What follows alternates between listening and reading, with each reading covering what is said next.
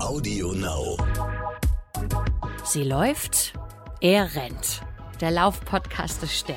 Mit Alexandra Kraft. Aufwachsen, Stresssituationen, Lebenssituationen, Körperbild. Alles dieses beeinflusst die Anfälligkeit für diese ähm, Sucht. Und mit Mike Kleiss. Weil der, weil der Kopf das ja auch abspeichert irgendwo. Ne? Als normal ist der Rückweg viel schwerer, als sich da reinzulaufen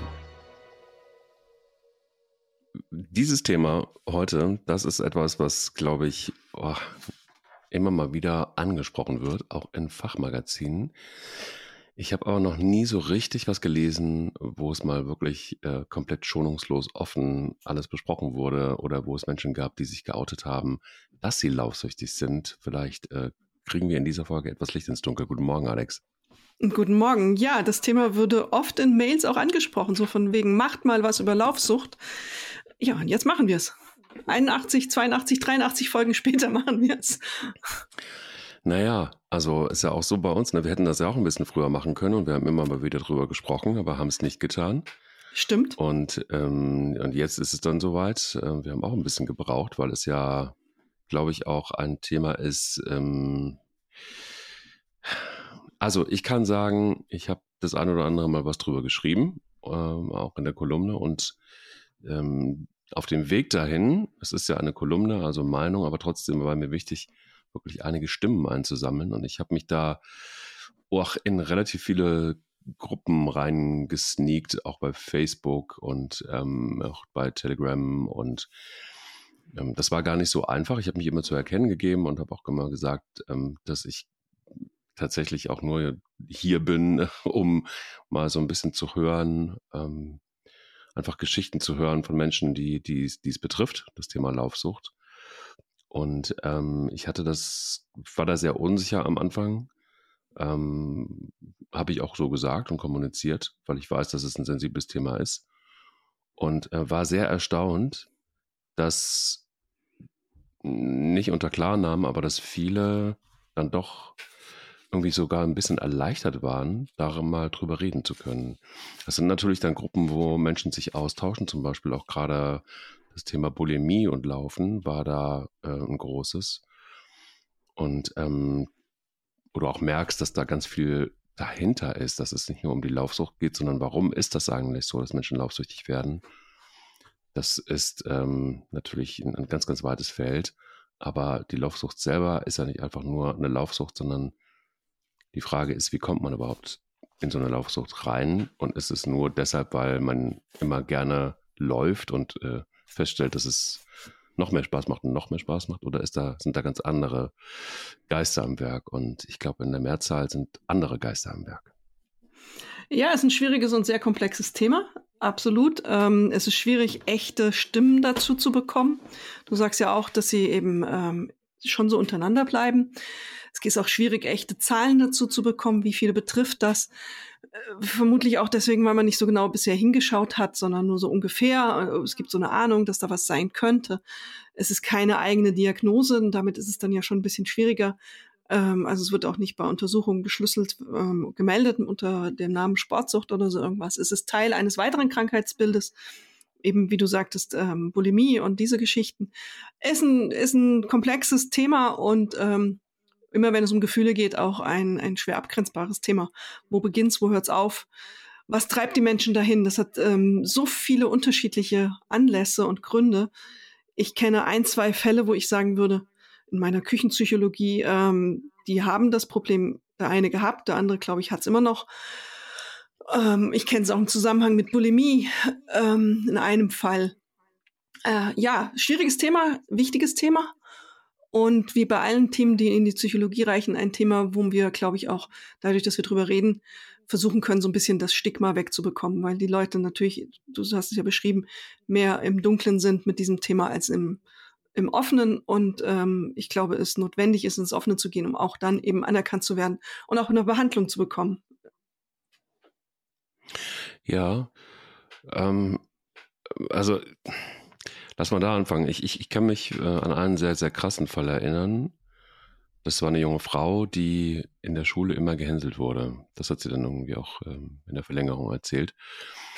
Und zwar von vornherein ähm, solange sie sich erinnern konnte, an den, an den Schulzirkus, ähm, Grundschule. Sie war immer so ein bisschen pummelig, ähm, sagte sie, und ähm, aber nie dick. Und äh, das hat aber schon gereicht, dass viele sie aufgezogen haben, so mit ihrer Figur.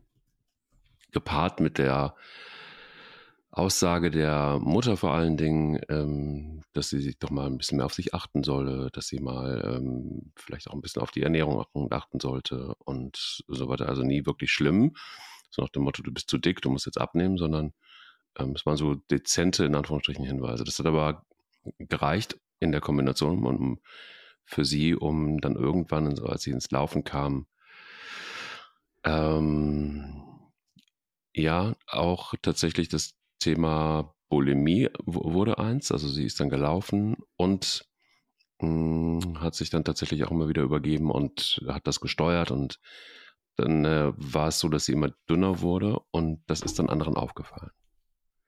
Und sie ist jeden Tag gelaufen und sie ist auch lange gelaufen und hat dann quasi energiemäßig kaum noch was zugeführt. Also hat sie schon, aber sich dann wieder übergeben. Dann ist das irgendwann aufgefallen und ähm, dann hat sie äh, gedacht, ja, okay, aber sie kann jetzt nicht stoppen und sie will jetzt nicht stoppen. Und ist dann heimlich, hat sie jetzt noch bei den Eltern gewohnt, ist dann aufgestanden nachts und ist nachts gelaufen, damit es niemand mitkriegt. Und es ging dann so lange, bis sie auf dem Acker zusammengebrochen ist. Mhm. Und dort ähm, wurde sie dann von Spaziergängern, Hundespaziergängern morgens um sechs gefunden. Und von da aus ging es dann ins Krankenhaus. Und dann ging so der Prozess los, dass ähm, sie mit Therapie angefangen hat und so weiter und so fort. Ihr geht's heute, ähm, immer mal wieder Kontakt, gut, aber sie ist trotzdem nicht geheilt im Sinne von, sie muss immer aufpassen, dass sie da nicht wieder reingerät. Ähm, sie muss immer aufpassen, dass diese alten Geister nicht wieder so präsent werden, dass sie damit wieder, wieder in diesem äh, negativen Flow ist kostet sie wahnsinnig viel Kraft und sie läuft auch nach wie vor dreimal die Woche. Aber ähm, trotzdem hat sich ähm, über Jahre jetzt einigermaßen im Griff. Und das ist das, was ich meinte. Da sind natürlich dann oftmals auch Dinge am Werk, die viel, viel, viel tiefer greifen, als jetzt einfach nur in Anführungsstrichen zu sagen, ja, da gibt es eine Laufsucht und da ist jemand süchtig im Sinne von, er läuft jeden Tag und äh, ähm, äh, ja, Mancher, manchmal sagt man das ja auch spaßig irgendwie, du bist laufsüchtig. Ne? Ähm, aber was da oft ja. dahinter steckt, sind Geschichten. Ja, da stecken ganz viele Geschichten dahinter und die Faktoren, die das auslösen, sind so unglaublich so vielfältig. Du kannst gar nicht, du hast natürlich bei jeder Sucht erstmal, nicht bei, aber du hast erstmal diesen genetischen Faktor, den gibt es ja offensichtlich. Also beim Alkohol weiß man das, aber eine Sucht ist ja eine Sucht und ähm, dann gibt es äußere Einflüsse, wie du ja gerade beschrieben hast, Aufwachsen, äh, Stresssituationen, Lebenssituationen, Körperbild. Ähm, alles dieses beeinflusst ja die Anfälligkeit für diese ähm, Sucht ähm, und auch Lebensphasen. Es gibt Midlife Crisis, die dann beim einen oder anderen Frau, äh, wie ich es beobachten konnte, ja auch das Problem auslösen. Und dann sind auch die Lösungsansätze eben so, so, so unterschiedlich. Und du musst es ja auch, ähm, du hast gesagt, sie läuft jetzt dreimal die Woche. Wo beginnt eigentlich eine Laufsucht? Was, äh, wo sind die, wo sind da die Grenzen? Weil du kannst es ja von außen auch gar nicht so sehen. Es gibt ja auch Menschen, die drei, viermal die Woche laufen und es einfach auf eine gesunde Art und Weise machen, aber es gibt dann eben welche, bei denen es ins Negative umschlägt. Das von außen zu betrachten und zu sehen, das ist ein Problem und das ist eine Sucht, da muss man ein bisschen aufpassen. Das ist nicht so einfach und äh, weil das Fach eben nicht wirklich erforscht ist, oder nicht auch, vielleicht auch nicht ernst genommen ist oder noch so in kleinen Zahlen existiert, weil man eben nicht genau hinschaut, ist es auch schwierig, dann die richtige Hilfe zu bekommen. Und man muss ja auch in der Situation erkennen, selber erkennen mittlerweile, ähm, dass man Hilfe braucht. Und ähm, es ist eine echte Sucht. Es ist, ähm, es ist nicht irgendwie, wie du ja sagst, man sagt mal so im Spaß, ah, du bist ja laufsüchtig. Das ist, das ist es sicher nicht. Es ist schon äh, richtig viel mehr, was da passiert. Du kannst eine, äh, zum Beispiel in Phasen, wenn du belastende Probleme hast, merkst du ja, dass das Laufen dir ähm, eben eine Erleichterung besorgt, dass dein Kopf frei wird, dass diese Gedanken vielleicht auch mal abbrechen. Und wenn du dieses, diese Erfahrung so besetzt hast in Verbindung mit dem Laufen und dann ein bisschen ähm, in den Krisenmodus bist, kann das sein, dass das sich dann so langsam entwickelt. Das ist ja, passiert ja auch nicht von einem Tag auf den anderen. Und dann musst du ja selber erstmal erkennen, dass das Problem besteht. Das ist ja die Problematik bei jeder Sucht. Äh, und dann musst du dir Hilfe suchen. Also das ist eine nicht so harmlose Sache auch. Man könnte das ja jetzt so bagatellisieren und sagen, ja, ja, dann machen sie halt ein bisschen mehr Sport. Aber du hast ja dann auch das, was du gesagt hast, ähm, mit der Magersucht in diesen Bereich reinreichend, auch das Problem. Das ist ja wirklich lebensbedrohlich. Ich habe auch einen Fall gehabt, die hat, ähm, die ist auch in diese die klassische Rolle geraten, die du auch beschrieben hast, erst am Anfang tagsüber diesen Sport getrieben, um eben die Figur noch mehr zu optimieren, die ohnehin schon sehr ausgemergelt war durch diese paar Kalorien, die man dann eben auch noch durch den Sport verbrennt und verbraucht und dann eben auch dazu übergegangen, dann laufen zu gehen, wenn es nicht gesehen wurde. Also wenn es die Eltern nicht gesehen haben, die Freunde nicht, die natürlich auch bemerkt haben, dass irgendwas krankhaft ist. Und wirklich das Erste, als sie dann Hilfe gesucht und bekommen hat, war, dass sie in der Klinik gesagt haben, du darfst nicht mehr laufen gehen. Und das war ein echter Entzug in dem Moment, weil es auch mit Glücksfaktoren natürlich zu tun hatte. Das waren auch Momente des Glücks. Wir kennen ja die positiven Wirkungen, haben wir ja auch oft genug beschrieben. Und die löst du dann auch, wenn du in diesem Notzustand einer Magersucht bist, auch noch immer aus. Und du kriegst die Gedanken aus dem Kopf. Du hast vielleicht auch Momente der Ruhe dann dadurch.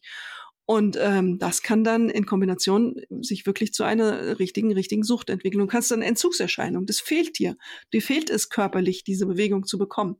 Das ist richtig, richtig hart.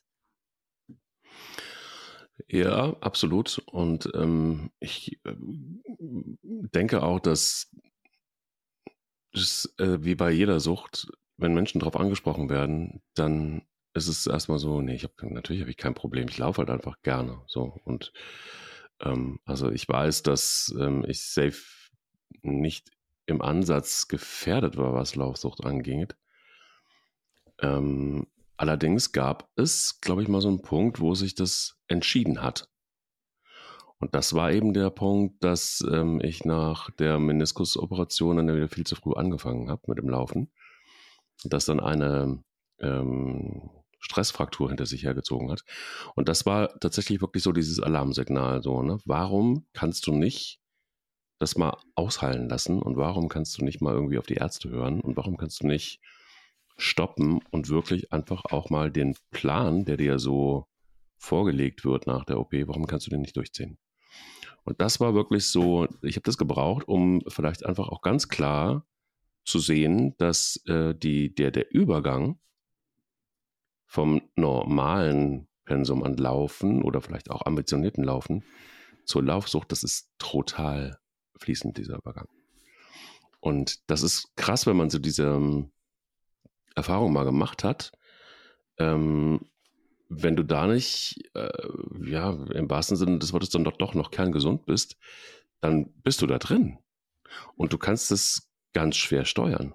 Du kannst es, ähm, weil das so fließend ist, dieser Übergang, ähm, das ist, glaube ich, so das Tückische, bist du einfach drin und ich glaube, dann wieder rauszukommen, weil der, weil der Kopf das ja auch abspeichert irgendwo, ne, als ein, als ein, als normal, ähm, ist es, glaube ich, ist der Rückweg ist viel schwerer, als sich da reinzulaufen. Und ich erinnere mich an eine zweite Geschichte, das war wirklich total krass. Ähm, auch vielleicht, es war ungefähr im selben Zeitraum, vielleicht noch etwas vorher, ähm, bin ich den, bin ich den Ultramarathon gelaufen und ich traf ein Pärchen und ich dachte mir irgendwie so, oh, die sehen aber nicht so richtig gesund aus. Und ich kam mit denen ins Gespräch und sie sagte dann,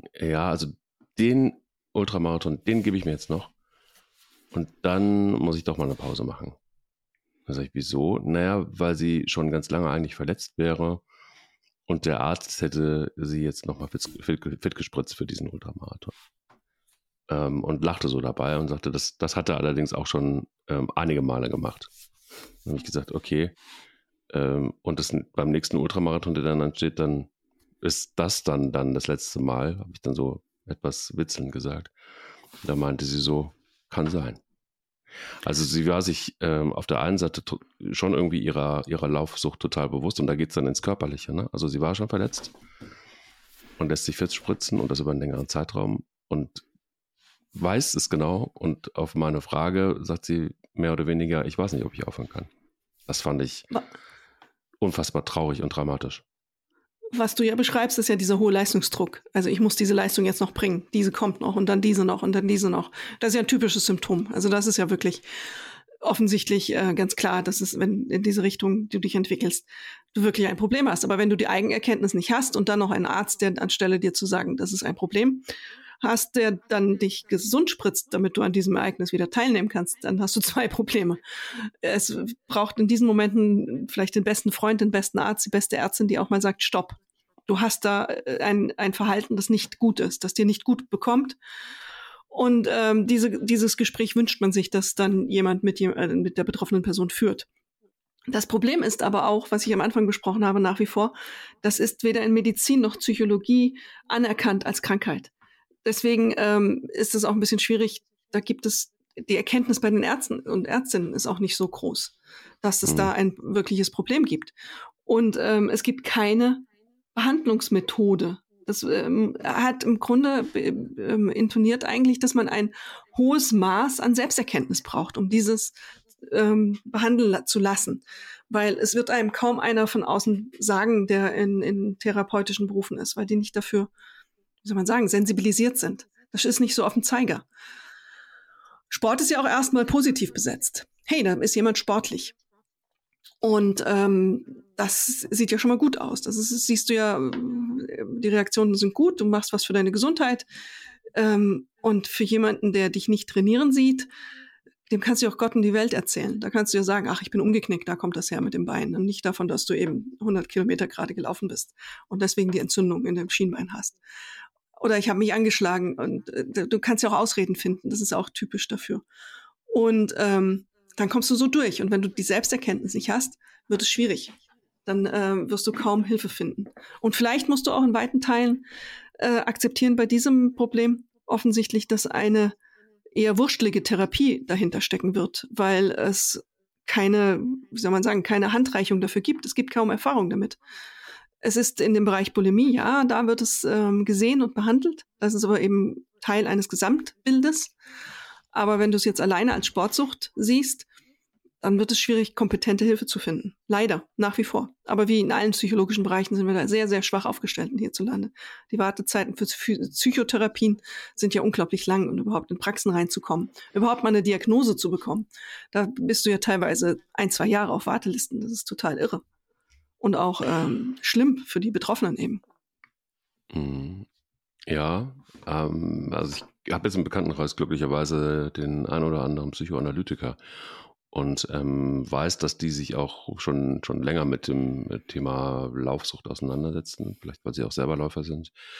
Und ähm, sagen, dass das tatsächlich auch zugenommen hat in dieser ähm, krassen, krassen Gesellschaft, die immer mehr braucht scheinbar und äh, wo die Challenge auch immer äh, größer wird und ähm, auch Leistung. Und wir reden ja immer von, ähm, na, von Steigerung ne? und von, wir müssen etwas steigern. Sagt die Politik auch immer. Ähm, ob das die Wirtschaft äh, ist, ob das, keine Ahnung, wir persönlich sind. Also das ist immer, es geht immer weiter und es muss immer höher. Ähm, und wenn ich mich mit denen unterhalte, dann sagen die, es ist gar nicht unbedingt immer der Ansatz, klar, das sind natürlich jetzt auch Analytiker und vielleicht braucht es die auch und da gibt es eben einfach auch, wenn man sich damit beschäftigt, einen feinen Unterschied zwischen Gesprächstherapeuten, Analytikern und so weiter. Also sind praktisch wie, wie Fachärzte. Es ist tatsächlich auch ein Unterschied, ob äh, Augenarzt oder HNO. Ähnlich ist es da ja auch. Und die sagen ganz eindeutig, es ist ähm, wichtig, sich dann vielleicht einen Analytiker zu suchen, weil die Laufsucht immer eine Beschädigung voraussetzt, die mit dem Laufen erstmal gar nichts zu tun hat. Und die Frage ist, kriegt man raus, was ist das eigentlich? Und was ist bei Menschen passiert, damit sie das Laufen als Katalysator brauchen auf eine ungesunde Art und Weise? Wir haben ja sehr oft jetzt in über 80 Folgen über das, ähm, über den positiven Aspekt des Laufens gesprochen. Aber warum missbrauchen sie das Laufen? Und das ist die entscheidende und wichtige Frage. Und das ist eben so, so, so, ähm, ja, vielfältig, wie wenn Menschen einfach auch, äh, einfach erstmal so generell bei der Therapie landen. Du hast aber völlig recht und es, es gibt manchmal auch Möglichkeiten, dass wenn etwas akut ist, dann ähm, hat jeder Psychotherapeut ähm, auch die Verpflichtung, äh, wenn er über die Krankenkasse abrechnen kann, was ja schwer genug ist manchmal, überhaupt die Zulassung zu kriegen, Plätze auch freizuhalten für akute Geschichten. So, das heißt also, wenn etwas wirklich akut ist, ähm, dann wird einem meistens auch geholfen. Aber du bist natürlich völlig, äh, bist äh, voll auf der richtigen Spur. Ich glaube, dass wir da noch wahnsinnig viel nachzuholen haben. Und ähm, nach wie vor, glaube ich, ist es erschreckenderweise ja immer noch ein Stück Tabu. Ich bin sehr froh, dass ich auch immer mehr Menschen so im Freundeskreis habe, die da jetzt offen drüber sprechen plötzlich. Das ist aber auch erst seit fünf, sechs Jahren so. Und ähm, es ist immer noch krasserweise, obwohl die Welt so verrückt ist und obwohl die Verantwortungen massiv ja auf unsere Psyche Auswirkungen haben, ähm, immer noch etwas, was, worüber man nicht gerne spricht. Und das zeigt ja auch am Ende des Tages, dass ähm, mir sogar mal ein Chefredakteur eines äh, Magazins gesagt hat, als ich gefragt habe, meinst du, es ist nicht mal gut, etwas über Laufsucht zu schreiben? Gesagt hat, lass das mal, das äh, macht gar keinen Sinn, da, da, reden Menschen nicht drüber. Das ist, braucht man nicht. Und ich sage, aber dann ist es doch gerade wichtig, das zu tun. Hab's dann auch gemacht und dann war ich froh drüber. Aber lange Rede, kurzer Sinn, es ist tatsächlich immer noch schlimmerweise ein Tabu. Ja, wie alle psychische Krankheiten nach wie vor ein Tabu sind. Es gibt ja auch Berufe, in denen es ähm, eine, wie soll man sagen, ein Ausschlusskriterium ist. Also wenn du verbeamtet werden möchtest in gewissen Bundesländern in Deutschland, ähm, ist das ein Ausschlusskriterium, dass du eine Psychotherapie gemacht hast, irgendwann mal in deinem Leben. Und das ist ein Problem wenn das ähm, da steht. Dann werden Leute immer ein Geheimnis darum machen, wenn sie ein Problem haben, weil sie wissen, dass es sie eben in Bereichen derart stark be äh, benachteiligt. Nun müsste eigentlich als ähm, Arbeitgeber froh sein, wenn jemand sich Hilfe sucht, wenn er ein Problem hat. Das zeigt ja daran, dass er, der, er oder sie wachsen möchte und nicht hm. ähm, sich in die dunkle Ecke verkriecht und dem eigenen Schicksal ergibt. Das ist ja wirklich positiv. Also es wäre viel schlimmer, wenn jemand eben in einer Notsituation keine Therapie suchen würde und keine Hilfe suchen würde. Aber das ist einfach so festgelegt und das, ähm, ich weiß, dass das unter Studenten ein großes Thema ist. Ähm, die wissen, dass sie in Berufe wollen, Lehrer zum Beispiel, die in Berufe wollen, wo das ein Kriterium ist äh, und über deine Verbeamtung entscheidet, dass sie das verheimlichen und dass sie sich eben nicht die professionelle Hilfe suchen. Das ist, äh, egal in welchem Bereich äh, Psychotherapie ist, schlimm wirklich schlimm. Und äh, die Gesellschaft muss sich dann nicht wundern, dass die Leute sich verstecken. Ich habe gerade noch mal schnell geguckt, wie es ist, ähm, Psychotherapien. Du hast recht, es gibt ähm, die Möglichkeit, und da wird auch viel gemacht, ähm, kurzfristig eine Hilfe in akuten Fällen zu bekommen. In fast 80 Prozent der Fällen ist das wohl so, dass man eine Kurzzeittherapie schnell bekommt, also so diese Notintervention. Aber mhm. diese richtig fundierte, die den, ähm, wie soll man sagen, den der Ursache ganz tief auf den Grund geht, hat im Augenblick eine durchschnittliche Wartezeit von fünf Monaten. Äh, das ist wahnsinnig lang. Also im Privatbereich noch mal ein bisschen anders. Da geht es schneller, wenn man selber bezahlt, klar. Äh, das ist dann äh, oftmals der bessere und schnellere Weg, kann sich halt nicht jeder leisten, dummerweise. Und das ist äh, eine total fiese Selektion, die da stattfindet, wie ich finde. Es sollte da doch die Chancengleichheit für alle bestehen. Man sollte erstmal gucken, was die Leute für ein Problem haben, bevor man sie ähm, ablehnt und nach Hause schickt, nur weil sie nicht kein Geld haben. Äh, aber das sind alles diese Probleme, die da reinspielen. Du musst ähm, die gesellschaftliche Stigmatisierung, egal welcher Therapienotwendigkeit, äh, wirklich aufheben und ähm, durch Aufklärung die Leute dazu bringen, sich Hilfe zu suchen. Und das gilt für die Sportsucht genauso. Und wie du sagst, es liegen ja andere, oftmals andere Probleme zu, zugrunde. Die Sportsucht ist vermutlich nur ein, ein Weg, das zu kompensieren, dass es vielleicht in der Kindheit Probleme gab, dass es vielleicht man mit dem Körperbild in, man verändert sich ja auch im Laufe des Lebens, mit dem Körperbild nicht zurechtkommt, dass man vielleicht gebullied wurde, dass man jetzt in die Midlife Crisis kommt, dass man so die, das Leben an sich in Frage stellt und dann kommt eben diese, dieser Sport dazu und ähm, Körperbild, wir haben ja bei Frauen, ist es eher, dass es ähm, so eine sekundäre Sportsucht im Zusammenhang mit Bulimie gibt. Bei Jungs ist es ähm, diese Sportsucht oft verbreitet in den Bereichen, wo es um Körperbild, Muskeln geht. Ähm, Im Kraftsport zum Beispiel ist das relativ weit verbreitet. Menschen und Männer, die glauben, dass sie zu wenige Muskeln haben und dann eben durch ein durch das harte Training und allerlei Hilfsmittel das ähm, kompensieren wollen. Das ist ja auch nicht nur im Laufen so. Es gibt auch in anderen Sportbereichen dieses Phänomen und dieses Problem. ähm, da muss sich die Gesellschaft drum kümmern, glaube ich. Das ist so schon auch wieder, da sind wir bei Krankenkassen, die eigentlich ein Interesse daran haben sollten, dass den Leuten geholfen wird.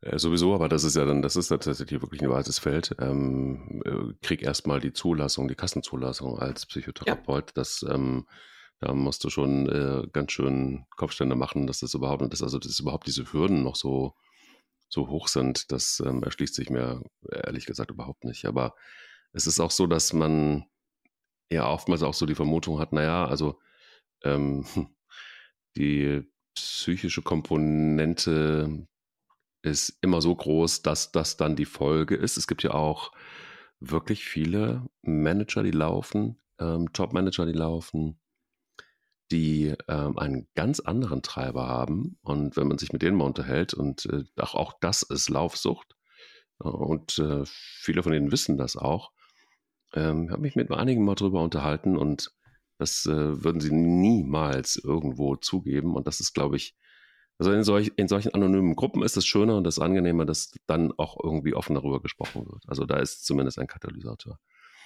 Aber es gibt eben diese Klientel von äh, gut verdienenden Managern, die darüber überhaupt nicht sprechen. Und äh, wenn, dann nur wirklich ähm, face-to-face. -face. Und äh, da ist es die Challenge. Und da ist es wirklich einfach auch so diese, diese, diese ähm, Erfolgstiergeschichte, erfolgreich im Job, ähm, viel Geld, viel Fame, viel Öffentlichkeit, viel, ja, letztendlich auch ähm, im Spotlight zu stehen, immer einfach auch, ähm, ja, diese Ausstrahlung haben zu müssen, in Bewegung zu sein, etwas zu bewegen. Das ist schon quasi etwas wie ein Lifestyle. Und also wenn du jetzt einfach mal, bin ich mir ziemlich sicher, wenn du mal eine Umfrage machen würdest und du würdest unterscheiden, du lässt den Leuten die Möglichkeit zu antworten, warum läufst du? Ist es eher, ähm, ist es eher der Cardio-Effekt, also der Gesundheitseffekt? Oder ist es der Lifestyle? Und da bin ich mir sehr, sehr sicher, dass es inzwischen der, der, der, der Punkt Lifestyle wahrscheinlich im Lead wäre. Und bei, den, bei diesen Managern ist es tatsächlich ganz oft so, dass sie auch dann in Anzug und Sneakern dastehen, dass sie einfach immer so dieses Bild zeichnen wollen und auch müssen. Ich bin sportlich und ich bin ein harter Hund auch, wenn ich will. Aber ich bin auch irgendwie lässig, weil ich kann irgendwie Turnschuhe tragen und Anzug.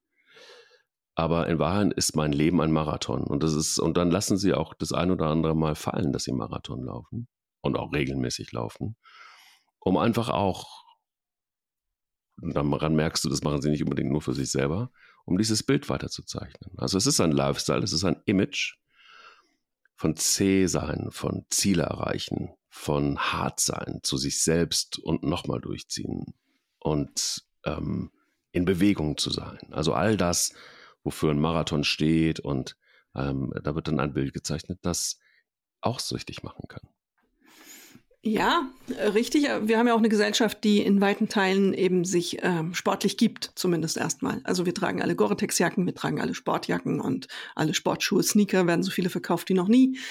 Das Image der Sportlichkeit ist groß und es wird gesucht von vielen. Nicht nur Sp ähm, Managern, sondern eigentlich in allen Lebensbereichen. Jeder äh, möchte sich den Anspr Anstrich der Sportlichkeit geben das sieht man und das ähm, hat einen hohen Wert, offensichtlich auch in einer in einem Bereich, eben die, wie du ihn gerade beschrieben hast, diese Leistungsfähigkeit zu demonstrieren.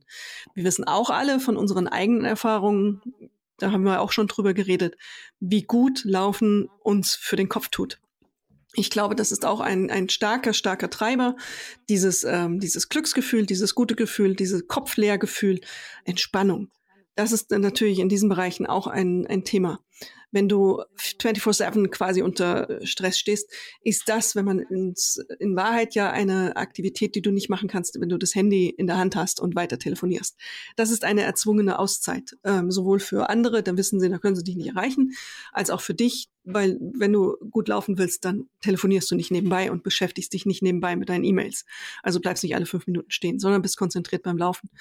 Und diese Erfahrung kann natürlich dazu führen, dass es in ein, ein, äh, schlecht, in ein Problem umkippt. Die Frage ist nur, wo beginnt das Problem? Ist das für die schon wirklich ein, ein Laufsuchtproblem oder ist das einfach ein übertriebenes Sporttreiben? Ähm, das gibt es ja auch. Vielleicht, wenn man uns beide anschaut, würde man ja auch manchmal sagen, hey, ihr macht ja auch jeden Tag Sport, ist das nicht ein bisschen übertrieben? Äh, da ist so eine, wie wir sagten, das ist eine, eine schmale Linie man könnte, ich glaube, man, man muss drauf schauen, wie integriert sich das in den Tag und ähm, leidet irgendwas darunter. Also dadurch, dass erstmal deine Gesundheit, bin ich ständig verletzt, habe ich ständig irgendwas, das ist, glaube ich, ein ganz starkes Symptom. Kuriere ich es nicht aus, wie du es gerade beschrieben hast mit der Ultramarathonläuferin gebe ich meinem Körper nicht die Chance. Gerate ich in eine, in eine ständige Müdigkeit, weil ich eigentlich äh, nie regeneriere, nie eine Pause mache. Das sind so die ersten Zeichen. Dann, ähm, wie, wie integriere ich Sporttreiben in meinen Tag? Wie integriere ich es in mein Leben? Setze ich Freundschaften, Beziehungen, meine Arbeit auch ähm, teilweise aus, um, um diesen Sport treiben zu können in dieser Form? Leiden meine, meine sozialen Kontakte darunter? Das sind ja alles so Faktoren, wo es dann überhaupt erstmal in die Sucht geht. Und darauf muss man auch Partnerschaften können ja darunter extrem leiden und auch teilweise zerfallen. Und da sind die Warnsignale ähm, eben gepaart damit mit diesen körperlichen Signalen, wie ich es gerade gesagt habe. Wenn du diese Warnsignale siehst, ist es nicht nur ein wie soll man sagen, übertriebenes Sporttreiben, sondern da hat es irgendwie offensichtlich ein, eine Suchtproblematik sich entwickelt. Das kann passieren. Das möchte ich auch für uns beide, glaube ich, nicht ausschließen, wie du es ja auch beschrieben hast bei deinem Meniskus, ähm, dass das nicht so ein gesundes Verhalten war ich habe manchmal, wenn ich sage, ich brauche das für meinen Kopf und wenn ich dann irgendwie mal was habe und aussetzen muss, merke ich auch schon, das fehlt mir. Aber das ist, glaube ich, noch keine, keine, das kann kippen, wenn man nicht aufpasst. Aber ich glaube, es ist noch keine Sucht in dem Sinne. Ich brauche es für, für mich und mein gutes Gefühl. Ja, das sage ich. Aber was ich ähm, bei anderen sehe, die Fälle, die ich beschrieben habe, die sind einfach viel, viel, viel extremer. Es gibt auch welche, die ersetzen eine Sucht ähm, mit der Laufsucht. Ich habe einen Bekannten, der hat, ähm, war jahrzehntelang Alkoholiker. Der brauchte, auch wenn er Alkoholiker war, der, den Kick. Der brauchte immer so an der Kante surfen war das. Das war immer das eigene Leben riskieren, wenn er betrunken war. Ganz, ganz kurios. Der hat offensichtlich auch so eine Problematik gehabt, dass der das nicht anders nicht gefühlt hat. So hat es mal beschrieben. Und der hat es dann ersetzt eben durch ähm, extremes Sporttreiben, extremes Laufen, Kilometer um Kilometer um Kilometer. Der hat sich damit an die Grenze gebracht. Das war auf eine Art und Weise eine neue Sucht, hat ihm aber ermöglicht, die alte Sucht, die viel, viel schlimmer war, aufzugeben. Das war sein Weg. Ähm, dann später hatte er ähm, Probleme mit den Knien, weil das eben zu extrem war. Und ähm, zum Glück hat er die Kurve gekriegt, aus beiden Süchten heraus. Und ähm, das war ein echter Weg, aber das ist nicht einfach nur so passiert, sondern der hat sich Hilfe geholt und ähm, das war dann auch notwendig, weil das war wirklich eine, eine schwere pathologische Situation. Und da hätte es auch dann jederzeit wieder umkippen können in dem Moment, wo man ihm den Sport genommen hat. Weil er das einfach brauchte, um, sein, um sich zu fühlen, um, um zu wissen, dass er ist. Ähm, hört sich abstrakt an, scheint aber wirklich sehr, sehr grundsätzlich zu sein, dieses Gefühl. Nein, es ist total auch oft so, glaube ich. Also ähm, ich kenne das von einigen zum Beispiel. Also jetzt nicht Thema Alkohol, da kenne ich einen Fall, wo es genauso ist, wie du das gerade beschrieben hast. Ähm, beim Thema Rauchen aber übrigens genauso. Also ich kenne in ja. meinem Bekanntenkreis einige, die, ähm, und ich gehörte da auch dazu, also die Suchtverlagerung, davon spricht man dann, ähm, ist, ist oftmals äh, recht eindeutig sogar. Die Frage ist nur, was ist gesünder? Und, genau. Ähm, und, und, und ich habe da auch auch einige Gespräche mit meinem Vater darüber geführt, weil der natürlich mitgekriegt hat, was das dann irgendwie bei mir ausgelöst hat und, und wie das dann mit dem Laufen plötzlich ähm, einen relativ großen Raum in meinem äh, gesamten Leben einnahm. Und ähm, der dann auch mal fragte, meinst du nicht, dass das äh, eine Art von Suchtverlagerung ist oder war? Also, ja, klar. Also das war mir klar, dass das ein Stück weit einfach auch umgelenkt wurde. Ähm, sehenden Auges allerdings, um auch davon wegzukommen, genauso wie du das beschreibst. Von der Sucht der Zigaretten wegzukommen, war äh, relativ einfach durch den Sport. Und ähm, ich habe damals gedacht, naja, also erstmal ein bisschen ähm, äh, viel zu viel zu laufen, ist wahrscheinlich trotzdem erstmal besser, als äh, weiter zu rauchen und dann einfach so dieses mittlere Maß wiederzufinden. Da hast du ja dann entweder die Möglichkeit, wirklich dann mit, mit Unterstützung, mit Hilfe, mit Therapie das dann in den Griff zu kriegen. Bei mir war es, äh, äh, was das anging, nicht notwendig, weil ich reflektiert genug war, um, wirklich sehenden Auges da reinzugehen. Aber und da hast du völlig recht, wir sind wahrscheinlich, also man sagt ja, oder die, die Psychotherapie sagt, hm, oder Psychologie sagt, es gibt Suchtmenschen und es gibt Nicht-Suchtmenschen. Und wenn du ein Suchtmensch bist, dann wirst du das wahrscheinlich auch irgendwie immer bleiben. Um das einigermaßen in den Griff zu kriegen, ähm, gibt es ja dann Möglichkeiten. Aber es ist schon so, dass ich ähm, ein Suchtmensch bin und ähm, da auch immer so ein bisschen wahrscheinlich auch aufpassen muss. Und ähm, dann machst du dir natürlich schon Gedanken, wenn ich jetzt zum Beispiel auf Reisen bin und ich nehme meine Laufschuhe mit ähm, und stelle fest, ich nehme plötzlich auch mein Fahrrad mit, also mein Rennrad mit. Ähm, dann äh, frage ich mich schon mal ganz kurz, Moment, ist das jetzt aus Spaß, weil du nachher mit einem Kumpel noch biken gehst? Oder wäre es vielleicht auch okay gewesen, das Fahrrad einfach auch zu Hause zu lassen? Ist das jetzt ähm, schon ein Schritt wieder in die falsche Richtung? Oder ist es okay, weil du sagst, du fährst halt mit dem Kumpel Fahrrad? Ähm, und nochmal, das ist eben genauso dieser, dieser zarte Übergang von normalem Sportverhalten oder auch ambitionierten Sportverhalten in eine Sucht rein. Wenn jetzt safe das, ich habe das jetzt deshalb erzählt mit dem Fahrrad, weil das ist das erste Mal, dass ich, dass ich überhaupt das Fahrrad mitnehme auf Reisen. Ähm, insofern, aber ich hab, hatte kurz tatsächlich den Gedanken gerade. Äh, ja, aber damit, dass du den Gedanken, damit, dass ja. du den Gedanken getan hast, hast du ja schon den ersten Schritt dagegen getan. Also äh, jetzt mal küchenpsychologisch betrachtet. Wie gut, dass es diesen Podcast gibt. Es ist deine private Therapiestunde. Wir sind ja unter uns. ja. ja, genau. Perfekt eigentlich. Naja, aber es ist ja so, du hast ja jetzt schon mal reflektiert. Ähm, du hast erstens ja, ja. reflektiert, dass du gefährdet bist, glaube ich, das ist schon mal ein Schritt. Und zweitens. Aber das dass, weiß ich, ähm, ich bin stark gefährdet. Aber dass du auch dieses Verhalten jetzt reflektiert hast. Und vielleicht ziehst du ja auch was draus. Ich weiß es nicht. Dafür braucht es mehr als eine Stunde, um das jetzt zu analysieren. Aber äh, so wäre jetzt meine, wie gesagt, Küchenpsychologie. Ich glaube, das ist gut, so wie du das jetzt gerade erklärt hast. genau, nehmt das einfach genau so und stellt euch immer wieder die Frage.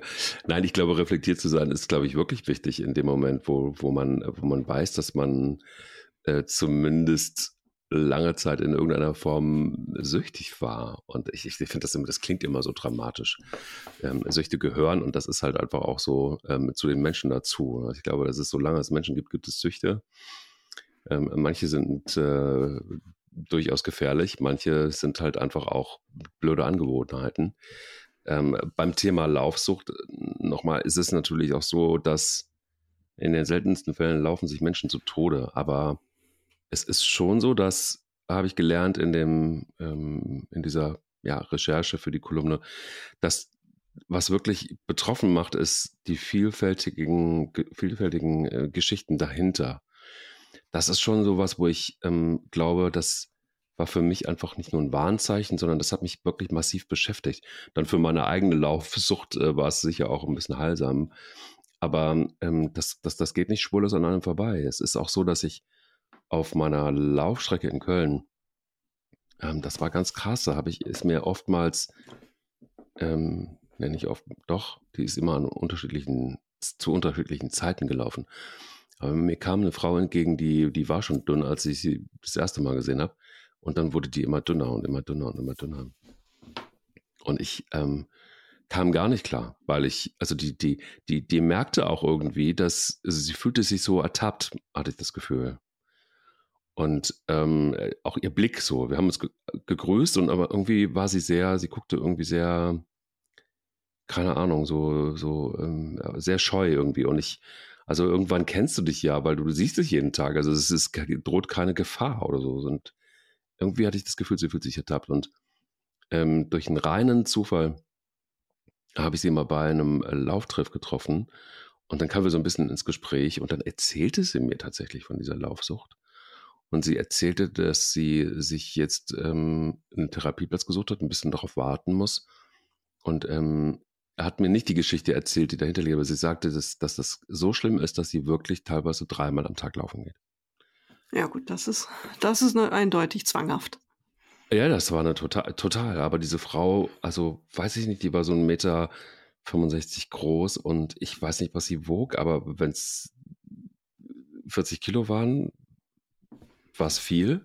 Äh, wahrscheinlich weniger. Also es war irgendwie Ganz, ganz krass. Also du hast wirklich diese, die, die Knochen und also es war ein Bild, was dann irgendwann wirklich erschreckt hat. Und ähm, das sind natürlich dann Extreme.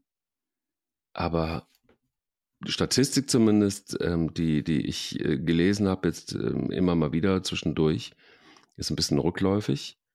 Aber ähm, es gibt auch keine verlässlichen Zahlen, lustigerweise.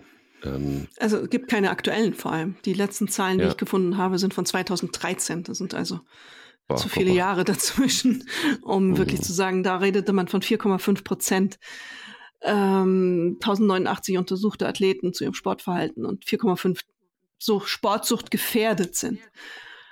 Da, das ist also nicht gut, nicht gut untersucht. Ähm, und solange es nicht, ähm, es muss einfach ins Bewusstsein kommen, dass es da ein Problem geben kann.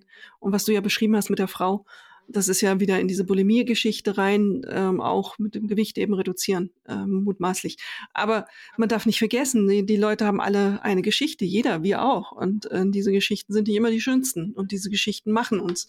Und diese Geschichten zerstören uns auch. Und ähm, da gibt es eben auch ganz viele Punkte, die passieren können im Leben, die dazu führen, dass wir dieses Problem entwickeln, dass wir dieses Gefühl brauchen, dass wir ähm, dieses auch bis an die Kante treiben brauchen manchmal, um einfach, wie, wie bei dem einen beschrieben ja schon, dieses selberfühlen erleben können. Und ähm, Genetik spielt da natürlich auch eine Rolle.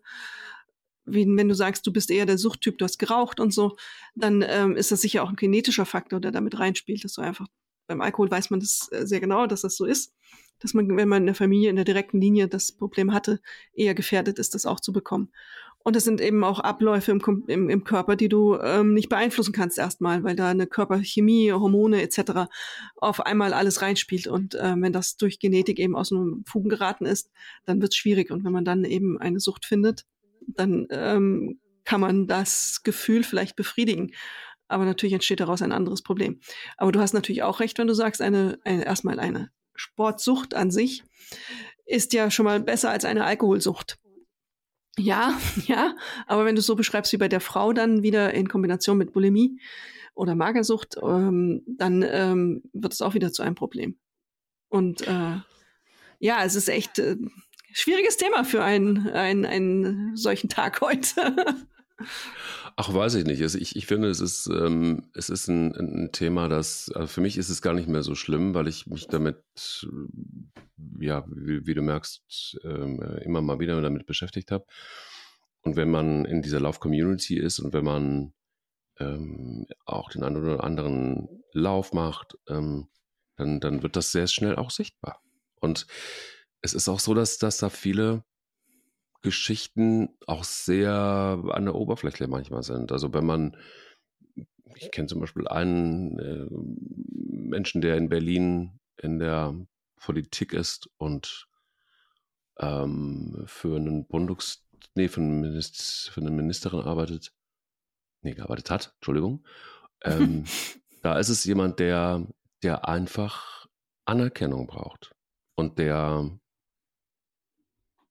über das Laufen Selbstbewusstsein auftankt. Das ist so sein Treiber der Sucht. Und da ist es genau so, wie du das sagst, er kann auch Probleme bekommen, einfach auch am Arbeitsplatz, weil er streckenweise dann nicht da war, weil er trainiert hat, weil er auf einem Wettbewerb war, weil er sich erholen musste. Also die Arbeit hat in dem Fall, das ist ja auch so ein Zeichen, massiv gelitten und das wurde auch ernst.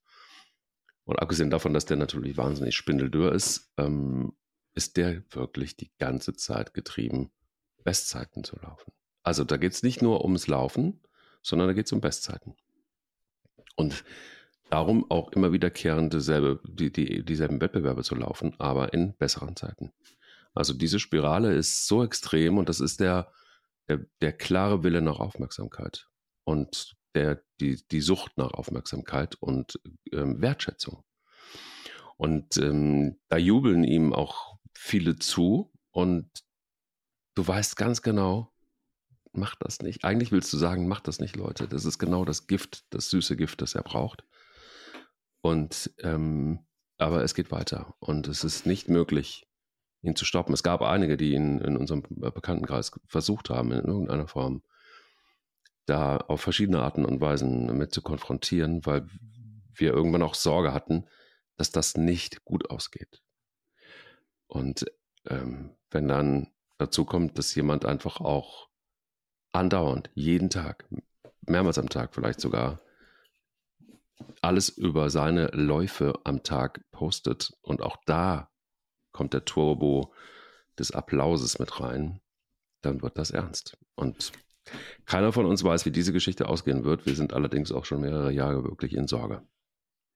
Ja, und diese Social-Media-Geschichten befördern das natürlich auch. Wir wissen ja auch, dass dieses ein falsches Körperbild transportiert, dass sich Leute dadurch unter Druck gesetzt fühlen, aber auch sich eben die Anerkennung abholen, wie du es ja gerade beschrieben hast. Für die ist das dann eine Krise, wenn ein Bild, eine, ein Posting zehn Likes weniger hat als im Durchschnitt sonst. Das macht die äh, Menschen fertig. Das ist ein echtes Problem. Und ähm, das äh, macht die Sache nicht leichter, weil du an so vielen Punkten eben ansetzen musst, um, um aus dieser Nummer rauszukommen. Ich habe einen Bekannten, der, und da sind wir wieder bei dem Thema, wie unglaublich unterschiedlich die Anlässe und die Auslöser sind für solche, solche Süchte und solche Problematiken. Ich habe einen Bekannten, der hat ähm, beim Laufen äh, quasi spirituelle Erlebnisse gehabt. Der für den ist es, ich habe meinen Weg zu Gott gefunden. Der fühlt sich mhm ah, in, ähm, darüber, im ersten Moment mag man darüber, so ging es mir auch, muss man, schmunzelt man. Aber dann ist es ja eigentlich so dieses, dieses ähm, Erhellungsmoment, das der erlebt hat. Und äh, das sucht er immer wieder. Das ist so beglückend und äh, erlösend. Und das sucht er in jedem Lauf. Und um dieses zu bekommen, weiß man, ist ja dieses, äh, vielleicht auch das Runners High, das er missversteht für sich oder missinterpretiert für sich und dass er damit jagt und damit verbindet. Und das, das ähm, was du ja eben auch gerade beschrieben hast bei deinem Fall, das ist ja auch so eine Konditionierung auf dieses äh, Gefühl. Man sucht dieses Gefühl, man sucht diesen Moment des absoluten Glücks, der Erleuchtung, der Erhellung. Äh, das ist schon eine, schon eine große, große Sache, die da erlebt wird, offensichtlich. Und äh, wenn man einen Weg gefunden hat, dieses große, große Glücksgefühl und dieses wie auch immer, Freiheitsgefühl, Zufriedenheitsgefühl oder Selbstbestätigungsgefühl, wenn man da einen Weg gefunden hat für sich, das ist das, so finde ich das, so komme ich dazu garantiert, äh, ist es natürlich auch verdammt verlockend, das immer wieder so auf die Spitze zu treiben und sich immer wieder an diese Grenze zu bringen. Weil diese Erlebnisse scheinen offensichtlich oft in diesen Grenzbereichen der Überbelastung, wenn der Körper so kurz davor ist, auf ein Notprogramm zu gehen, äh, zu tragen zu kommen. Es ist ja nicht so, dass man das Runners High kriegt, wenn man fünf Kilometer gelaufen ist.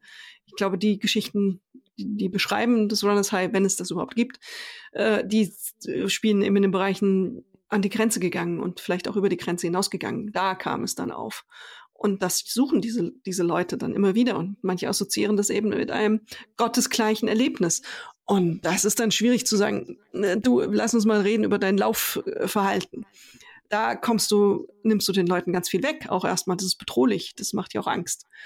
Äh, und dann eben das zuzugeben und ähm, aufzugeben. Weiter Weg. Schwierig. Echt ähm, sehr, sehr schwierig. Ist ein weiter Weg, aber ich habe die Erfahrung gemacht, also es gibt da natürlich, ähm, keine Ahnung, viele Experten, die, die sagen, bloß nicht konfrontieren, bloß nicht, äh, ähm, äh, keine Ahnung, in die Ecke treiben oder, oder was auch immer. Wo du denkst, ja, ein bisschen Menschenverstand ist es doch klar, dass man niemanden in die Ecke treibt, weil äh, man die Vermutung hat, dass er laufsüchtig ist. Aber ich habe die Erfahrung ähm, gemacht, dass ganz viele, ich habe nämlich danach gefragt, auch in diesen geheimen Gruppen, und da sagte mir, sagten mir ganz viele, es ist gut, dass du fragst. Es ist gut, dass du dich damit auseinandersetzt. Es ist gut, dass du es ansprichst. Und sprich es bitte. Wir wären froh gewesen, hätte uns jemand angesprochen. Ähm, wir wären froh gewesen, wenn wir Hinweise bekommen hätten. Und da geht es nicht darum, jemanden zu verurteilen. Und ich glaube, das ist eben einfach was, was wir so ein bisschen einfach auch verlernt haben, gut miteinander umzugehen, freundlich und positiv miteinander umzugehen ähm, ähm, ähm, empathisch genug zu sein, um trotzdem so ein Thema aber zu, also so ein, ja, so ein Thema einfach anzusprechen. Das ist sau schwer, weil man natürlich auch immer in der Zwickmühle ste steckt, äh, bin ich da vielleicht übergriffig oder keine Ahnung. Ich denke aber, wenn einem Menschen wichtig sind, dann gehört das irgendwie auch mit dazu, Verantwortung zu tragen für die Menschen, die man gerne mag und sie einfach auch mal anzusprechen. Und manchmal ist es ganz gut, kennt jeder von uns, dass wenn ein Mensch, den man schätzt, respektiert und mag, an in dem richtigen Moment auf ein Defizit anspricht, ist das manchmal total erholsam. Weil man dann auch sagen kann, Gott sei Dank, ich kann mich jetzt mal öffnen, ich kann jetzt auch mal anfangen zu reden, ich kann jetzt auch mal mich äh, geschützt damit auseinandersetzen. Das ist eigentlich was Wunderbares. Und ich kann da nur zu ermutigen, wenn ihr das Gefühl habt, dass es da jemanden gibt in eurer Nähe, hm, der da eventuell gefährdet ist, dann, dann sprecht darüber. Das ist der erste Schritt hin zu, glaube ich, äh, ganz viel. Und da auch nicht aufzugeben. Ähm, umgekehrt, wenn man das Gefühl hat, vielleicht einfach auch durch so einen Podcast, boah, vielleicht sollte ich da mal drüber nachdenken. Und vielleicht sollte ich das, was die Kraft und der Kleister erzählt haben, vielleicht doch mal kurz sacken lassen. Ähm, macht das und schreibt uns gerne. Äh, sie läuft errent.stern.de. Das ähm, verspreche ich wirklich in die Hand, dass wir das pfleglich behandeln werden und dass ihr dann natürlich auch bestimmt den äh, ein oder anderen Tipp von uns bekommen könnt. Sind da keine Profis im Sinne von therapeutisch, äh, aber auch da einfach mal so einen Termin sich zu holen ähm, und auch mal mit einem Profi darüber zu sprechen, auch wenn man unsicher ist, das tut nicht weh. Das ist wie ein Gang äh, wirklich zum, zum HNO. Der guckt da auch mal drüber. Und wenn da was ist, dann, äh, ja, dann kann man ja aktiv werden. Ich glaube, es ist immer gut, die Hand zu reichen, das ähm, offen anzusprechen und ähm, aber eben auch einen Ausweg zu lassen. Auch ähm, die Möglichkeit, also nicht so ganz nah ranzugehen, sondern eben wirklich, wie du gesagt hast, empathisch ähm, das anzugehen. Und ähm, ich habe es auch erlebt, dass Leute froh sind, wenn man sie darauf anspricht, hast du ein Problem an der Stelle. Mhm. Äh, dass es geradezu aus ihnen herausbrach und ähm, sie eigentlich froh darüber waren, dass endlich jemand sie angesprochen hat und dass sie ihre Geschichte erzählen konnten. Und wenn sie Menschen ins Erzählen kommen und äh, in den Austausch kommen, ist das ein guter Anfang. Das hier kann immer nur ein Denkanstoß sein, was wir jetzt hier heute Morgen oder in diesem Podcast gemacht haben es ist ein Denkanstoß, vielleicht bringt es dem einen oder anderen, sich selber nochmal zu kontrollieren dazu. Und das ist doch schon mal gut. Und dann, ähm, wie du sagst, sucht euch Hilfe, wenn ihr das Gefühl habt, das ist wichtig. Ähm, es ist kein, kein, es sollte kein Stigma sein, das sind wir, über diese Zeiten sollten wir eigentlich hinaus sein. Es ist eine, eine Krankheit, es ist ein Problem wie jeder andere auch. Und du sagst, es ist ein, wie beim HNO ein Besuch, vielleicht für manch einen wie beim Zahnarzt, aber es ist, äh, es gibt Hilfe es gibt für jeden Hilfe und äh, umso früher, umso besser und umso offener, umso besser. Das ist, glaube ich, äh, der richtige Weg. Und niemand sollte sich schämen dafür. Äh, ist halt so passiert im Leben. Man bricht sich auch mal das Bein in dummen Situationen. Und da schämt sich auch keiner dafür. Dann ist es einfach ein Beinbruch. Dann würde man das sich krank melden und sich behandeln lassen.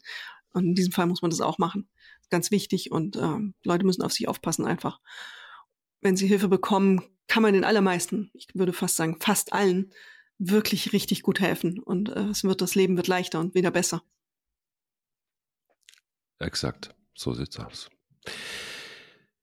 Danke für die Folge und ähm, ihr allen da draußen passt gut auf euch auf. Genau, danke Woche für diese Folge auch. Bis nächste Woche. Tschüss. Dann, tschüss.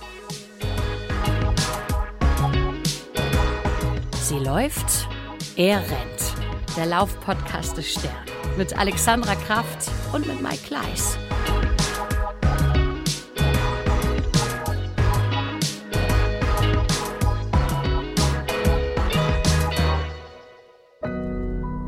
Audio Now.